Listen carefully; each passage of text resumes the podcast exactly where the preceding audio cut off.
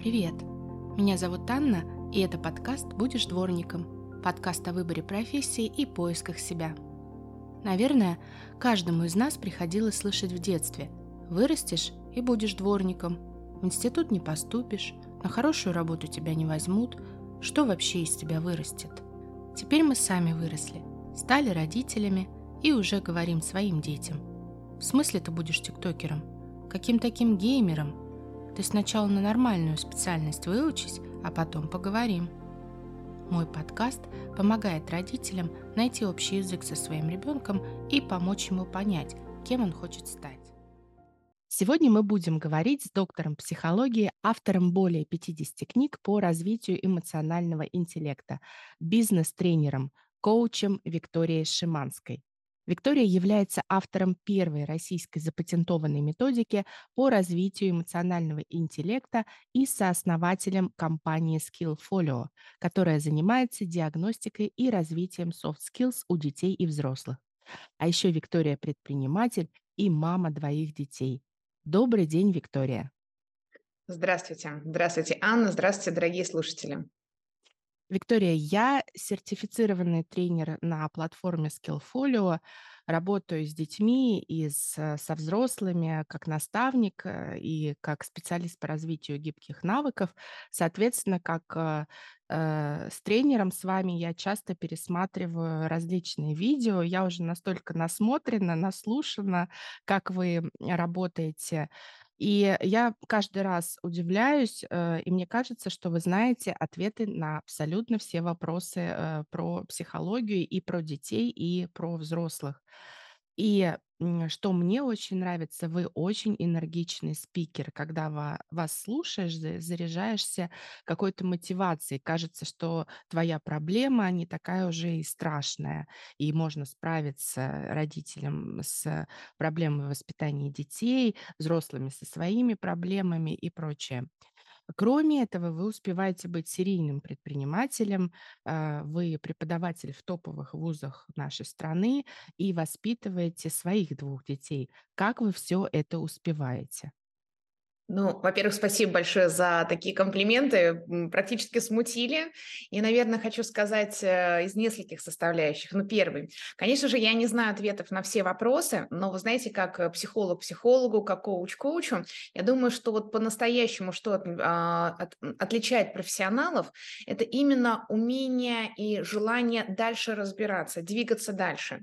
И э, никакой шизотерии, да, но в какой-то момент действительно приходит на профессиональном этапе момент, момент, когда ты этого нигде не читал, ты этого нигде не делал, ты такую практику не знал, ты действительно под человека создаешь практику. Ты правда видишь, как разворачивается картина предпосылок, причин, и ты понимаешь, как работать со следствиями. Я могу сказать, что ну, в целом я уже более 20 лет работающий именно как психолог, я всегда веду одного-двух клиентов минимум, а, сильным, ну, большое количество в постоянном именно а, такой практике в связи с текущим графиком, отвечая на вопрос, как все успевать, я не веду, но вот это состояние постоянного профессионального развития себя именно как психолога, оно позволяет действительно в какой-то момент, ну, действительно, ты не знал ответ на этот вопрос полчаса назад, но при работе с человеком, понимая основы нейрофизиологии, понимая основы психологии, принципы реагирования, вот этих причинно-следственных связей, ты действительно под человека выстраиваешь и, собственно, вот таким образом это и становится эффективным. Ну а как успеваю? Конечно же, я не успеваю все, но это вопрос, да, таких приоритетов. Да, и для меня, ну, такая важная составляющая рабочая, действительно, это работа проведения тренингов, это скиллфолио, как э, цифровой университет уже сейчас диагностики развития навыков. Вот, конечно же, семья – это то, что нужно, знаете, лайфхак, да, как сейчас говорят, вот прямо ставить в график.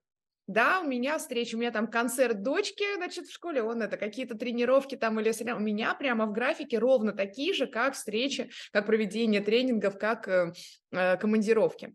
То есть э, даже, уж совсем так э, у нас откровенный разговор, на романтический вечер мужа я тоже приглашаю фактически посредством цифровых встреч, да, где-то я сижу, я понимаю, что давай мы сегодня вечер вот проведем с тобой, да, с детьми, уложим это, пойдем погуляем, сходим куда-нибудь вместе. Я об этом пишу, мы договариваемся, мы тоже это ставим в график. Поэтому, ну, как-то это, не знаю, может быть, кто кому-то покажется грустным, я на самом деле понимаю, что благодаря этому действительно, ну, успеваешь, безусловно, есть в моей жизни спонтанность. Ну и такой важный момент, что Uh, у меня очень разносторонняя деятельность. То есть, например, написание книг я не планирую это вот сейчас с 10 утра до 14.00 я сижу и пишу книгу. Нет, у меня так не получается, но поскольку у меня много перелетов, поскольку у меня много передвижений там ну, на, транспорте, как-то еще, вот в эти моменты есть минутка, не нужно отвечать на письма, не нужно разбираться с документами. То есть я готовлю презентацию, я пишу книги ровно в те моменты, когда, как это есть, жесткие встречи, гибкие задачи. То есть у меня очень четкий перечень гибких задач, у меня есть жесткие встречи, и вот момент, когда мне говорят, принеслась встреча, как раз время написать, да, еще главу книги. Ну, наверное, это основные секреты. А, вы знаете, ведь, э, планирование- это тоже soft skills. Вы сейчас рассказывали про то, как вы умудряетесь совмещать, э, личную жизнь и работу. И действительно, для того, чтобы вообще что-то, чему-то учить, э, э, о чем то рассказывать, это нужно уметь самому. И вы сейчас просто продемонстрировали, что вы действительно в этом большой специалист. И мне кажется, что так правильно делать. Ну, то есть, э, действительно, если ты хочешь все успеть, то лучше все запланировать и личное, и не личное, и все остальное. Виктория, вам когда-нибудь говорили: "Будешь дворником"? Мне говорили, будешь плохо учиться, будешь унитазы мыть. Но это, знаете, как, если мне кажется, это еще ниже, да, чем дворником. Да, безусловно. Я вот на самом деле хочу вас поблагодарить за такую идею. И действительно очень важный формат, потому что вокруг проф, а, профессионального самоопределения, профориентации, можно по-разному это называть, огромное количество мифов, огромное количество стереотипов. И если в наше время, когда мы были детьми, действительно пойдешь мыть унитазы, если будешь, не будешь, причем когда говорили, «А, будешь плохо учиться, это же вот прям в связке очень четко, да, то есть стереотип. И поэтому, да, я училась в целом неплохо, школу я закончила, по-моему, там с двумя четверками, что-то так, хотя должна была с одной, что-то я на последней контрольной там на математике эмоциональный интеллект не справился. А в сочинении, как сейчас помню, представьте, насколько я в цитате, у меня писал сочинение по Стругацким, в цитате я написала слово «принципы» через «и», при этом понятно, что я знала, что пишется через «и». Это вот вопрос как раз эмоций, да, когда они немножечко блокируют э, наш неокортекс, и мы можем совершать вот такие глупые ошибки. Так вот, мне говорили, будешь плохо учиться, да, вот пойдешь унитазы мыть. И, конечно же, это, ну, на самом деле, деструктивная позиция. И я сейчас э, занимаюсь тем, что родителям регулярно, э, например, мой любимый момент, особенно успешным родителям, которые добились результата. Говорю, представьте, что ваш э, сын, ваша дочь будут, будет курьером. У них всегда такой шок. Но я этим не пугаю. Нет, я говорю, правда. Я говорю, счастлив... Ладно, давайте так. Счастливым курьером.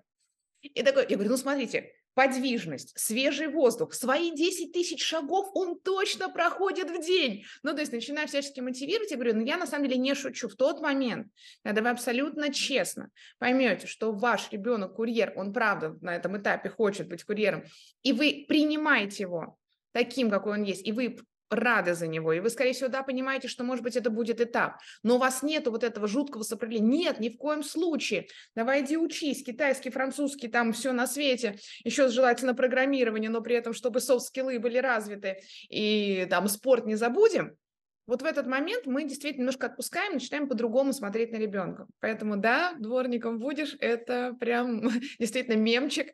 И спасибо, что вы разбиваете эти стереотипы, помогаете родителям и детям через них пройти. Все немножко по-другому. Вы сейчас говорите, у меня так это сильно откликается, потому что я тоже, э, когда начинала еще работать э, с детьми, я поняла, что в первую очередь это работа с родителями. И э, я родителям каждый раз рекомендую, пожалуйста, на летние каникулы, если ребенок сам хочет, проявляет инициативу, куда угодно, можно в общественное питание. Вот сейчас 15 лет, пожалуйста, вот недавно мы с детьми были в одном из ресторанов общественного питания известных, там висит вывеска «С 15 лет принимаем ну, делать там бургеры какие-то. Ну, пожалуйста, почему нет? Это развитие soft skill ов, это навык ам, коммуникации в коллективе, навык отстаивания себя. Он выйдет после института уже с а, навыком там, защиты себя в коллективе, понимания, как выстраивать грамотно коммуникацию, потому что а, сейчас такое время, и мы я сама, как мама двоих детей, понимаю, что мы растим детей не так, как растили нас. Мы жили во дворах, на улицах, сами ходили во все там школы художественные, музыкальные и прочее. А сейчас мы детей возим, Сейчас мы стараемся им дать все самое лучшее. Они уже посетили несколько стран, они понимают, что мама с папой успешны, и родители часто обращаются с проблемой, а что делать, если мой ребенок, вот у него все есть, а он ну, как бы ничего не хочет. Поэтому ваша рекомендация, мне кажется, отпустите ребенка, пусть он поработает курьером на роликах, там, на самокате, на всем остальном. а, Это, по-моему, чудесно. Да, Анна, ну это вот э, мой любимый запрос, который вы сейчас произнесли. Ничего не хочет. Давайте сразу, вот, может быть, не уходя, здесь проговорим. То есть первое, да, что я всегда говорю родителям, вообще ничего не хочет. То есть и лежать на диване не хочет, и в компьютерные игры не хочет играть, и уж извините, там в туалет и все остальное.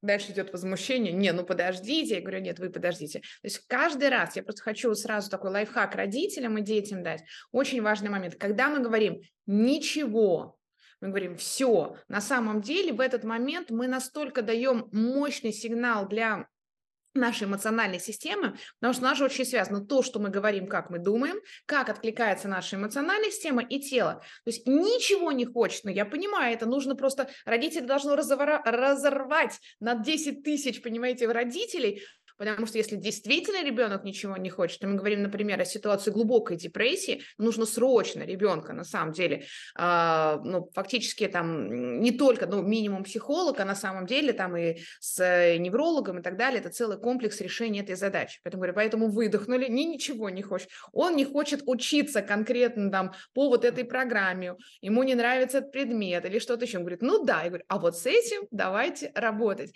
И давайте искать, в чем его таланты, какой какой-то один предмет мы берем а, за тот, который у него откликается, и в принципе, да, вот то, что называется учим учиться, учим разбираться. Это невозможно сделать по всем школьным предметам, но определив талант ребенка, мы дальше ему показываем многообразие подходов. Мы говорим, окей, ну понятно, что там, хотя не только в Москве, во многих городах, да или в какой-то момент можно приехать. История, да, да, мы сходили в исторический музей, да, мы почитали интересные книги, мы сделали по этому поводу дискуссию, мы э, посмотрели какой-то фильм, мы собрали по этому комикс. Сделать это по всем предметам невозможно. По одной тематике легко. И в результате у ребенка раскрывается, что вот из этого параграфа в учебнике за этим целый мир. И вот в какой параграф параграф из учебников ты возьмешь как портал в некий мир раскрытия твоих талантов, будет это биология, программирование, история, математика, за каждым предметом есть вот этот целый мир. Главное его показать ребенку. Действительно, не всегда в рамках школьной программы это возможно.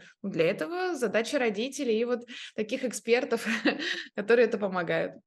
Да, спасибо. Вы знаете, мне а, очень интересна каждый раз история гостя, который приходит а, к нам в подкаст. И я, э, ну, для того, чтобы люди понимали просто, что, а, наверное, а, не у них одних сложностей, и у таких самых крутых экспертов, как вы, бывают сложности, и были сложности, наверное, с выбором профессии, самоопределением. Расскажите, пожалуйста, как вы решили стать э, психологом, и был ли вообще выбор профессии для вас сложным? Да, я это помню, эти тоже переживания. А, Значит, ну, наверное, получается так, м, 17 было лет, у нас было 10 классов, и я помню этот момент, потому что, как вы поняли, я в целом училась неплохо. Конечно, какие были моменты? А, В то время понятие колледжи, ПТУ даже не рассматривалось. Ну, во-первых, у меня и э, родители не просто, ну, там, не просто с высшим образованием, отец у меня э, и доктор экономических наук, профессор, он с 50, я боюсь, да, сейчас уже, наверное, 50 лет он преподает в университете э, архитектурно-строительном, то есть совсем другой тематике, но надо понимать, что вот сфера преподавания, высшего образования, знаете, это как вот почистить зубы. То есть, да, вот в моей картине мира я не рассматривала отсутствие высшего образования. Почему про это сейчас говорю сейчас? Э, потому что сейчас, правда, поменялась ситуация. Например, мой сын, он учится в IT-хабе, он учится в колледже. То есть это надо понимать. А дочка, ну, скорее всего, да, она пойдет скорее по университету, но вот по прикладному, по мышлению, да, я точно понимаю, что, например, для сына это было намного интереснее, и ни на секунду мы не пожалели, что пошли туда, а не в 10-11 класс. То есть очень важно, что тоже к моменту, да, что вот поменялось. Но я помню, когда я пришла, и в слезах, прям в слезах я сказала отцу, что, знаешь, я никуда, наверное, не поступлю. Я вот, я вот, ну там разве что не тупая, я вот глупая, ну что-то такое, слов не помню, помню эмоции. То есть у меня было полное ощущение, что я никто, я ничего не умею, я ничего не знаю. Хотя сказать, что ну там я была в топ-5 учеников школы, но ощущение у меня было абсолютно такое, я никуда не поступлю. Вот, при этом надо сказать, что я жила тогда в Петербурге, э, естественно, стрелка Васильевского острова, если кто-нибудь был, основные здания университета, они находятся там, и я точно помню этот момент, как гуляя вот, собственно, по стрелке Васильевского острова, я поняла, я хочу учиться в университете. Вот прям на уровне вот университет как университет, университет как, знаете, некое такое вот состо... состояние даже. Дальше стали разбираться, было модно, помните, юрфак и эконом. Если кто-то помнит те времена, в общем, мне объяснили доходчиво, что, ну, поступить на юрфак, туда подъезжали вот самые крутые машины по тем временам, а у нас, наверное, был ну, еще, ну, уже не Запорожец, ну, что-то типа Лад, ну, еще что-то такое у, у, у отца. Ну, я, вот. вы сейчас рассказываете, я поступала на юрфак в 98 году как mm-hmm. раз вот был кризис. Я, вы сейчас рассказываете, и у меня прям флешбеки туда-назад. Вот, вот. Мне сказали, ну, поскольку ты умная, значит, из серии, я не помню точных цифр, там, типа 15 тысяч, да, там, но долларов, извините, не рублей.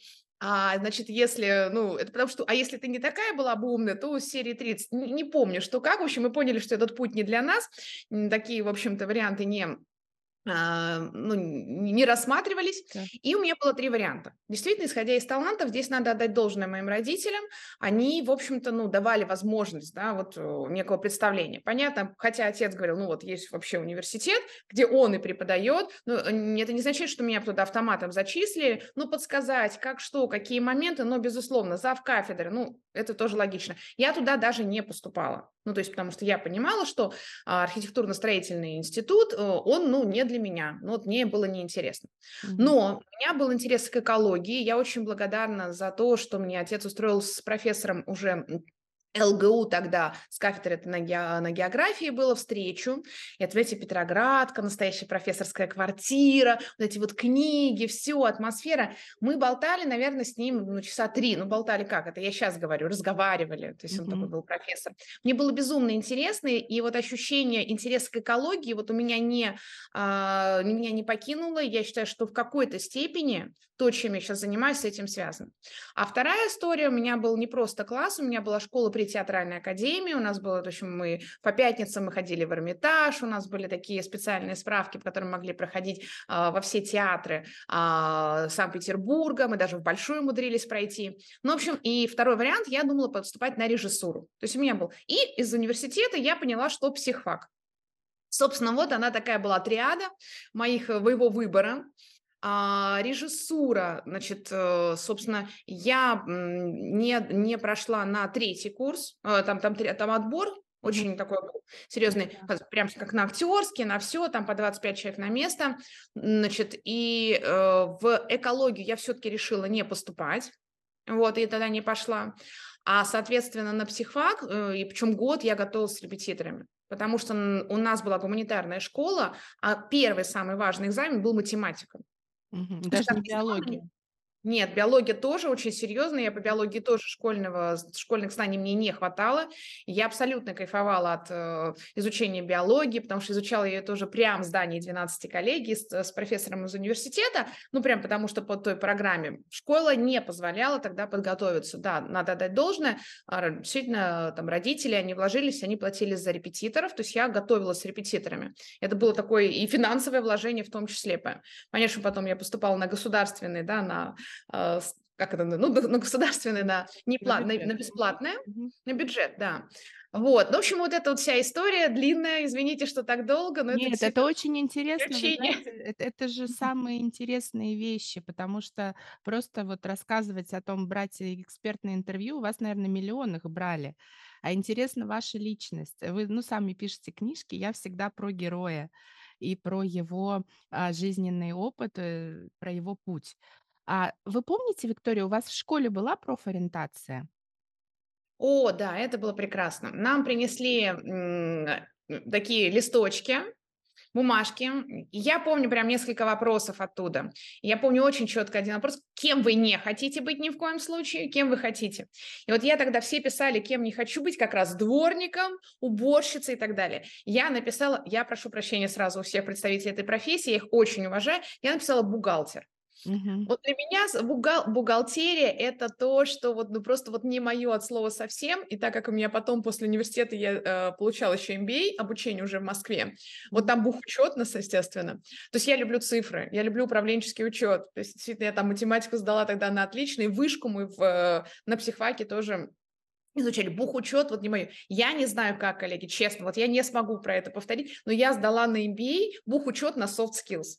То есть я как-то уболтала, я что-то считала настолько профиль преподавателя, ну, фактически я привела преподавателю консультацию по каким-то моментам, то есть это вот во мне там точно вот психолог сработал на 200%, что мне поставили автоматом, даже, наверное, не предполагая, то есть, что я могу что-то там не знать, я составила такое впечатление абсолютно, в общем, знающего человека, и как-то там первый фар но это было, вот это, наверное, единственный в моей жизни такой экзамен, где я могу честно сказать, что ну, вот я пошла какими-то очень хитрыми путями, это было не про знания, не про харды.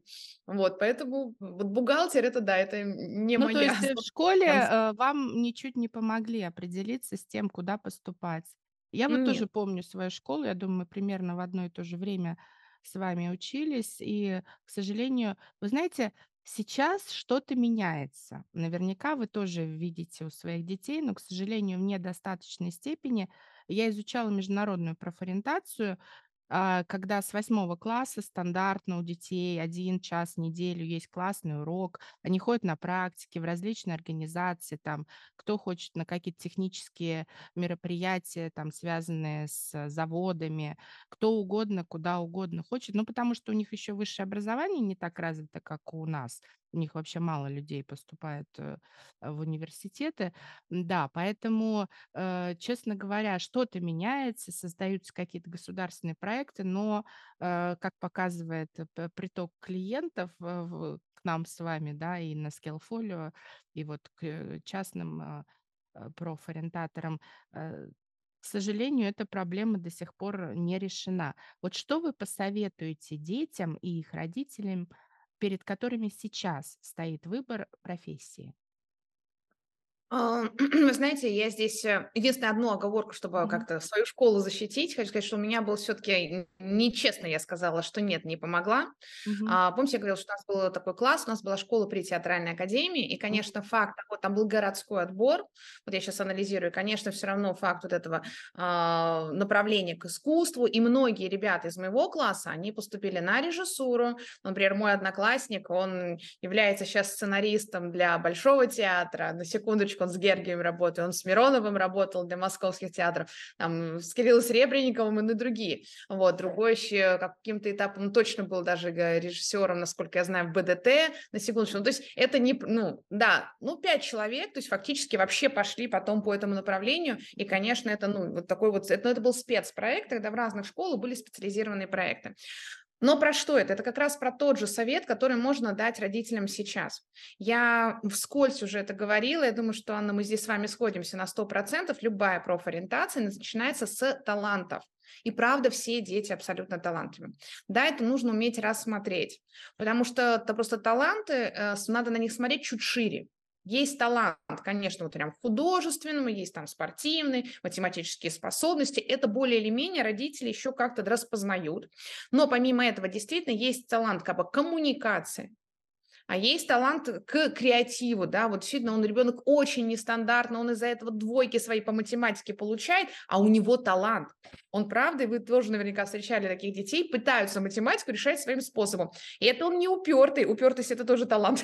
это он не вредный, это его талант действительно вот так вот нестандартно мыслить. И, конечно, вот здесь специалистам проще рассмотреть, потому что родитель находится в ситуации, когда там очередная двойка по математике, это очень сложно рассмотреть за этим талант. Эмоциональное состояние у родителей в этот момент совсем другое, но я вот прям, может быть, сейчас хочу сказать, обращайте внимание, да, как общается с людьми, как он решает эту задачу, каким образом он подходит, а, насколько он быстрый, динамичный ребенок, или насколько он, наоборот, да, он медленно, но он усидчиво, но значит, он способен к, к работе, знаете, вот такой э, рутинный, то, что можно сказать, да, где нужно или очень быть очень внимательным. Например, вот у меня сын, он увлекается 3D-анимацией, то есть где нужно, ну, представляете, санимировать момент, когда вот рука вот чтобы так поднялась, mm-hmm. это нужно часа три сидеть, переставлять там точечки, это программировать. Я бы не смогла в жизни. Вот я серьезно говорю, я понимаю, что, но при этом моя динамика разговора, мышления и его динамика, да, э, движения, э, той же коммуникации абсолютно разные. И можно упереться и думать, вот что ты такой медленный, или подумать, а где, в каких направлениях вот эта вот последовательность, вот эта готовность, знаете, дотошно к чему-то подойти является фактически фактором успеха. И тогда направление вот этих профессий, оно раскрывается невероятно. Ну и что сейчас меняется, вы про это точно сказали, и это действительно международный опыт. Да, есть высшее образование, СПО сейчас очень сильно, это среднее профессиональное образование, очень серьезно развивается. И в креативных э, профессиях, и в потрясающее, например, для меня было открытием, что как раз на Ярск, Красноярск, да, это теперь чуть ли не кулинарная столица. Угу. А, там потрясающие рестораны, но это почему? Потому что там какая-то невероятная школа именно подготовки в области кулинарии, где ребята даже потом могут ехать на стажировки а, и в международные, а, ну, международные рестораны, и дальше чуть ли не Мишлен получать, и все остальное. То есть уровень, ну, прям мировой уровень. Красноярск. Я была в Красноярске лет 10 назад, я побывала в Красноярске в этом году. Я могу сказать, что я была в шоке. То есть я действительно, когда мне сказали, и даже Петербург как-то ассоциируется с такой кулинарной столицей, в Москве, понятно, есть много. Это, ну, Уровень. Как, как это, это уровень, это, это топ, это еще лучше, чем, mm-hmm. понимаете, самые топовые рестораны в Москве и в Петербурге, казалось бы. А есть же, знаете, что вот только в Москве, в Петербурге, а в регионах, в каждом регионе потрясающая сейчас экосистема от крупных холдингов, например, от Росатома, где они привлекают ребят, у них целая академия, у них есть, значит, эта вот система юниоров, да. а это и много закрытых городов, и это открытые города, это не только про технические специальности, то есть там целая экосистема, mm-hmm. и это тоже по всей России. Поэтому вот самое главное, что можно дать да, родителю, это посмотреть на подход, на мышление, как ребенок, да, а, работает, общается, учится, да, давать вот такие вот, то, что называется, профпробы, вот общение, то, что я из собственного опыта рассказывала. Вот прям пусть ребенок проведет интервью у специалиста какой-то профессии. У меня, кстати, и есть даже задание такое, извините, что перебиваю. Да, я да, да. прошу, да, э, провести интервью, чтобы на тебя посмотрели со стороны. Минимум там у трех человек, когда вот мы выбираем, в каком направлении двигаться. И вы знаете, а, вы говорите, у меня мысль работает, и э, я хотела еще добавить, что большое видится на расстоянии. Я всем родителям советую не потому, что там я хочу много все деньги мира заработать. Нет, у нас очень много специалистов хороших, качественных. А, вы обучаете совершенно э, чудесных специалистов. Берите наставника своему ребенку потому что это важный взрослый, это не родитель. Я сама как родитель, я не стала бы профориентировать своих детей. В том смысле, что человек видит ребенка совершенно, вашего ребенка под другим углом. Обращайтесь э, к э, профориентологам, к психологам, к наставникам по развитию гибких навыков, потому что вам э, человек, ребенок даже может открыться совершенно по-другому, и человек вам скажет много чего нового про вашего ребенка. Анна, поддержу на 100%. И ведь иногда это может быть одна консультация. Да. Ну вот, э, действительно это вопрос одной консультации, а мир преображается. Я хочу сказать, а вы хотите, чтобы по- сколько вы заплатите огромному количеству репетиторов, подготовите его в ВУЗ, а потом со второго курса ребенок уйдет и скажет, это не мое. Да. Друзья, уверены? Это Стоимость просто квартиры примерно это будет. да, да, ну так, на секундочку. Или вот это, да, иногда, может быть, это пять встреч, если нужно прямо выстроить вся траектория, но вот хотя бы одну консультацию, я правда убеждена, что необходимо пройти каждому, а, потому что, вот как вы очень правильно сказали, вот и со стороны взгляд, и, да, вот э, комплексная система, ну и действительно вот снимется и тревога у родителей, и этот шаблон, ну и действительно все невозможно знать, потому что огромное количество сейчас вот таких вот э, просто примеров, которые мы с вами приводили, а, и Яндекс делает практикум, Росатом делает академию. И я не для того, чтобы их пиарить, это компании, которые Да, не, не, не да, нуждаются в пиаре, это просто да. про то, что сталкиваешься с родителями, они не в курсе, они не знают, да, о всех этих возможностях. Поэтому, да, нужно вот ребенку просто вот давать такие возможности, не давить. А значимый взрослый, про которого вы сказали, это еще и глубочайшая поддержка. От чего я хочу еще одного стереотипа здесь уберечь? Говорит, да ладно, в интернете есть куча вот профориентационных тестов, и вот их прошли, и все. Не работает, друзья. Ну, то есть можно проходить любое количество тестов. Самое главное, это не просто тест, это та консультация, которую потом проводят. Потому что задача ни в коем случае не сказать, иди в инженеры, иди в врачи. Вообще никогда, если вам консультант просто скажет такое, бегите от этого консультанта, потому что нельзя давать диагноз. Да? Необходимо показывать поддержку, вдохновить ребенка на вот это мышление, вообще понимание многообразия профессий, понимание, что в рамках каждого направления их еще там 100 раскрывается, делать такую ментальную карту, а ни в коем случае не сказать, что вот тебе туда, и вот иди вот только в такой вуз, и таким-то образом. Поэтому вот эта консультация вдохновляющая, поддерживающая, является ключевым фактором, на самом деле, консультационного. Диагностический инструмент важен, он должен быть достаточно комплексный, он должен показывать и soft skills, и образовательные направленности, но ключевыми вот такие специалисты, как вы, Анна, которые поговорят, вдохновят, увидят, что ребенок, может быть, себе сам не видит и расскажет родителям. Вот тут-то и ключик. Да, спасибо большое. Виктория, вот вы серийный предприниматель. Мы, раз уж мы заговорили о талантах, и я последнее время, так как многие люди взрослых, я тоже консультирую, приходят с вопросом, а вообще у меня что-то в своем деле получится или нет, способен ли я на это? Вот как вы к этому относитесь? Из вашего опыта, каждый ли человек может быть предпринимателем или это только для избранных? Можно ли вообще предпринимательству научиться? Сто процентов можно учиться предпринимательскому мышлению, и оно пригодится везде.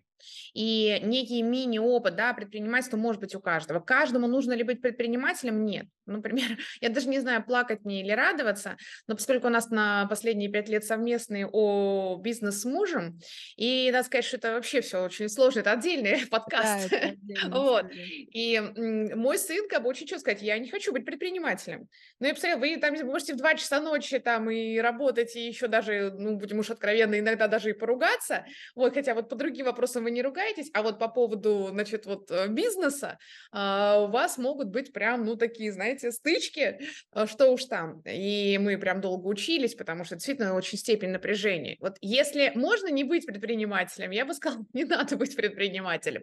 Но предпринимательское мышление 100% нужно, потому что это позволяет и э, работать в любой компании действительно не как я отсидел, вот мне за это заплатили, а вот мне премию не дали, а действительно, как я говорю, быть выдающимся. Не в смысле самый-самый-самый лучший программист, нет, но это правда отражает ту идею Кигая, про которую я знаю, и вы рассказываете, и я, и многие специалисты. Когда Да. ты понимаешь, что нужно людям, когда ты действительно понимаешь, что тебе нравится, и это дает тебе силы, энергию, когда ты понимаешь, в чем ты силен, и ты постоянно в этом развиваешься, да, тебе за это будут платить. Вот прямо так я говорю ребятам. И это работает. Вот этот вот принцип Икигай в таком формате он работает. Поэтому, конечно, на предпринимательское мышление позволяет вот это в себе э, раскрывать. Мгм. Виктория, давайте поговорим об эмоциональном интеллекте. От наших слушателей поступило очень много вопросов на эту тему. Что такое эмоциональный интеллект? Эмоциональный интеллект – это умение да, понимать свои эмоции, чувства, переживания, эмоции, чувства, переживания окружающих людей. Но самое главное – понимать причины возникновения этих эмоций и тогда управлять ими. Я всегда обращаю внимание на две составляющие. Именно управлять эмоциями, а не контролировать. Потому что контроль – это про зажим, и тогда это история психосоматики, и действительно еще отдельная тема подкаста. А почему понимать причины? Э, самый простой момент. Вот в контексте профори, профориентации, там, самоопределения наших детей. Любой родитель испытывал состояние раздражения. Вот ну, это нормально. Но дальше раздражение может быть почему? А, потому что я очень переживаю и вижу, что ребенок, да, вот не замечает, например, какого-то пути, который я ему хочу предложить, или у меня раздражение, потому что я устал, или у меня раздражение, потому что у меня страх, потому что у него там, не знаю, тройка по математике и русскому, а это же там в ОГЭ, ЕГЭ там основные предметы, раздражение будет одинаковое, причины разные. И до тех пор, пока мы не научимся распознавать причины, мы будем уходить в конфликт, противопоставление, а с подростками ключевой момент не потерять контакт. Вот все, что угодно, вот, коллеги, вот любое профессиональное самоопределение, все другие составляющие, вот не потерять контакт. Это не означает, что вам подросток, э, да, все будет 16 лет рассказывать все-все свои моменты. Нет, мы тоже родителям не рассказывали, и они из-за этого хотя бы спали, вот, спокойно, вот. Поэтому, но вот это вот понимание у подростка, что в любой момент он может прийти к вам, и это правда, что вы правда его примете, что вы правда вот его, его решения, его ошибки, они могут быть, но они решаемы, вот это ключевая задача. Потому что если этого не будет, тогда начинаются действительно проблемы, и профессиональное самоопределение будет далеко не самая большая из них. Да, потому что важно оставаться все-таки не, не быть идеальным родителем, а оставаться человеком, с которым во взрослом возрасте уже останутся хорошим, хорошие отношения. А вот из своего опыта работы с э, родителями могу точно сказать, что для родителей термин soft skills, он на слуху, кто-то что-то где-то говорил, даже если скажешь гибкие навыки, а, но никто не понимает вообще, зачем это нужно, и у нас этого не было, нас этому не учили, и почему это нужно развивать. Мы сейчас можем дать э, нашим слушателям несколько практик, как родители самостоятельно могут развить вот гибкие навыки, о которых мы поговорили, а, у своих детей. Конечно. А, во-первых, мы уже часть таких практик дали, вот, например, пойти поработать тем же курьером или в той же кофейне или где-то еще, это действительно про самоорганизацию, это про коммуникацию, это, да, про работу с своими границами, о которых вы очень четко, Анна, сказали. То есть, безусловно, это, на самом деле, гибкие навыки, они почему универсальные, можно как угодно их называть. Во-первых, они были всегда, мы все их действительно всегда развивали, термины поменялись, но на самом деле потребность командной работы, понимать свои эмоции, э, быть креативным, умным, э, критически оценивать ситуацию и все остальное было всегда. Вот, поэтому это сразу я снимаю у родителей этот вопрос, что это какое-то нововведение, которое вообще никому не надо. Именно это и позволяло нам лучше понимать, во-первых, какую, какое направление, профессию пойти, вот, а во-вторых, действительно быстрее, да, там развиваться, и если надо менять, да, адаптироваться. А какие еще практики? Значит, э, вот что может сделать каждый родитель? Значит, э, я предлагаю, знаете, есть такая практика, я ее называю ски, как человек, который еще немножко занимается единоборствами, это есть такой удар, вот такой вот один, самый простой, прямой, ну как простой в кавычках, кажется со стороны человека, который его никогда не делал, что это простой, ну вроде просто рука, да, вот она вперед. Просто у Брюса Ли, я помню, была такая чудесная фраза, я не боюсь человека, который тренирует тысячу ударов, я боюсь человека, который тренирует один удар тысячу раз. Вот в отношении навыков soft skills я предлагаю сфокусироваться сфокусироваться. Вот именно один удар тысячу раз. Например, навык коммуникации или навык там публичных выступлений. Понадобится он вашему ребенку на 100%. В абсолютно во всех профессиях. Для того, чтобы снять э, иллюзию, что в, техно, в, там, в технологическом направлении, работая с Яндексом, проведя 80 глубинных интервью с программистами, я сейчас абсолютно откровенно говорю, каждый из них сказал, коммуникация – это тот навык, который позволит мне перейти на следующий профессиональный этап. Вот, пожалуйста. То есть среди программистов это тоже также необходимо. Поэтому дальше просто каждый там день через день 10 минут в день. Это ключевой принцип. И вот мы даже понимаем, то есть первое, просто попросите ребенка рассказать о себе. Например, как мини такое интервью. Ну, пойдет он на практику, он на стажировку. За три минуты представится, как меня зовут, какие у меня увлечения, почему именно, да, я а, являюсь тем хорошим кандидатом на стажировку в вашу компанию. Дальше. Изучите с ним то, что называется э, разные типы истории. Например, три типа историй «Кто я?», а совсем другой тип истории э, «Я знаю, о чем вы думаете», и третий тип истории «Почему я здесь?». И вот совершенно по-другому та же самая речь о том, кто я такой по стажировку, например, я знаю, о чем вы думаете, как строится эта практика. Задаются, ну, прописываются 4-5 вопросов, которые могут возникнуть у э, собеседника. Ну, например, тебе только 17, как ты можешь здесь работать? Ты, наверное, будешь, ты же поколение вот это вот безответственных, да, свободолюбивых ребят, и тебе, креативных, тебе ничего не надо. Ну и так далее. И дальше та же самая информация а э, ребенок, ну, ребенок рассказывает, вы, наверное, думаете, что в 17 лет, да, еще не развита ответственность, но благодаря тому, что я занимался спортом, то-то, то, и видите, я за 5 минут пришел на это собеседование, проверил все там технически, там, тан-тан-тан. Та же самая речь абсолютно по-другому. Третье. Пусть он проведет интервью, да, и на следующей неделе у действительно представителей трех профессий, э, профессий, трех представителей той профессии, которая его интересует, ну или в целом интерес. Вот таким образом за, не, за месяц, за два, вот поставьте себе срок, да, вот, например, коммуникация 2-3 месяца. Раз, два, три дня некое такое интересное задание. На скиллфолиях огромное количество, вот такие эксперты, Анна, как вы их знаете, всегда можете порекомендовать к вопросу, что пришел к вам специальный родитель да, на консультацию, а дальше вы как специалист прописываете ему вот таких несколько заданий, даете подключение там платформе, где еще там штук 20-30 только по одной компетенции конкретно на его возраст практик, и вот родители в течение двух-трех месяцев, они действительно развивают ребенка. Поэтому главный принцип развития soft skills – фокусировка, а дальше 10 минут в день в реальной практике. И тогда все складывается, и вы увидите, как через два месяца ребенок настолько лучше станет понимать себя, и уже вопрос, а кем ты хочешь быть, куда развиваться, в каких направлениях, станет для него не абстрактным вопросом, а действительно вопросом, на который он ищет ответ внутри себя, опираясь на свои интересы и таланты. Я еще хотела задать вопрос как раз а, исходя из того, что вы сейчас сказали, что многие взрослые думают, что что это за поколение детей, им вообще ничего не надо. И многие родители жалуются, вот, что нынешнее поколение детей ничем вообще не интересуется, либо наоборот. Вот недавно ехала в такси, и мы с детьми возвращались из аквапарка, и он мне, я разговариваю с детьми, тоже мы постоянно обговариваем тему а, будущего выбора, я рассказываю о своей работе, там какие бывают случаи, как дети по-разному выбирают профессии.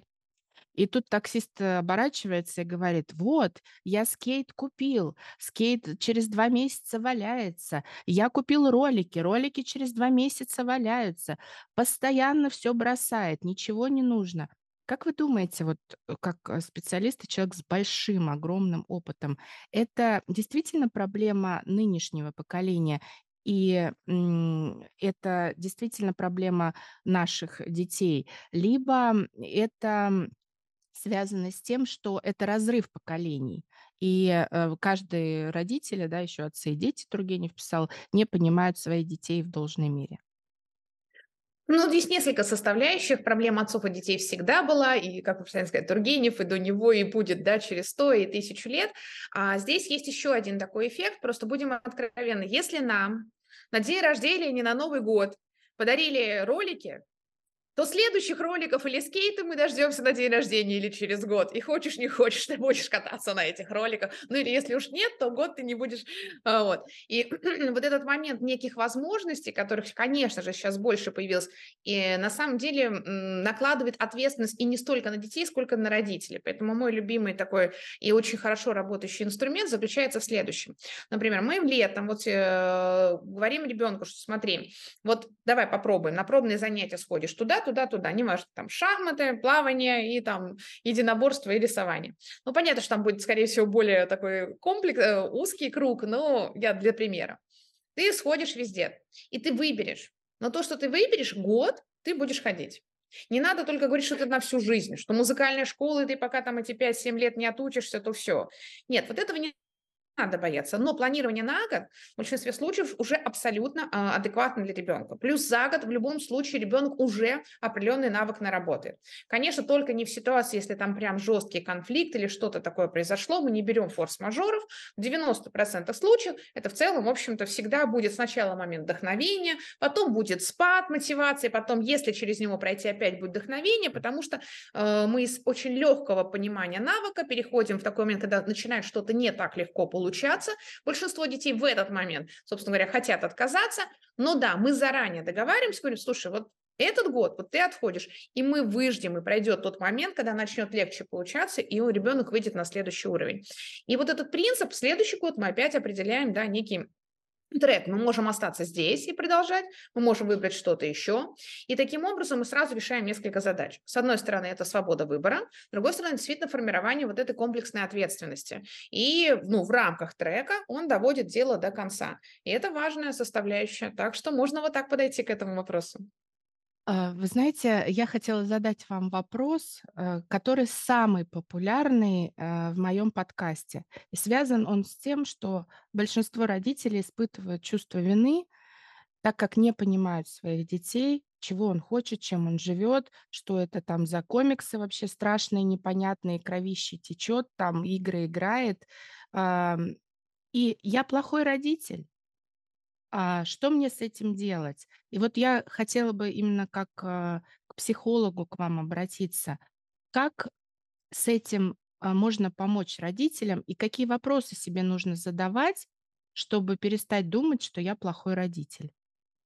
Да, очень важный вопрос. И, значит, нужно просто задать себе несколько вопросов. Первое. Я люблю своего ребенка. Только вот честно, не для, не, как это, не на публичность, не куда-то еще. Вот я чувствую себе эту любовь.